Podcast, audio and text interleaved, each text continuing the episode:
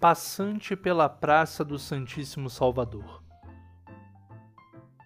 Conto com as ideias pelas calçadas cansadas das tardes repentinas, e caminhar deixa de ser mera locomoção para ser flanerização.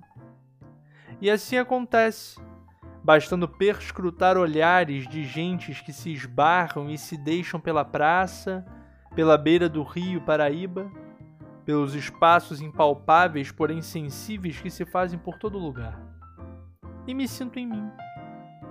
Quando o vento da praça escampada ofusca meus olhos e embaraça meus cabelos com a catedral ao fundo, constante entropia que esvoaça pombos, histórias, desgraças e conecta o passante com a imponente obra em branco e azul e nostalgia. Mas os significados ficam nos passos que seguem pelo bulevar e desembocam na 13 de maio.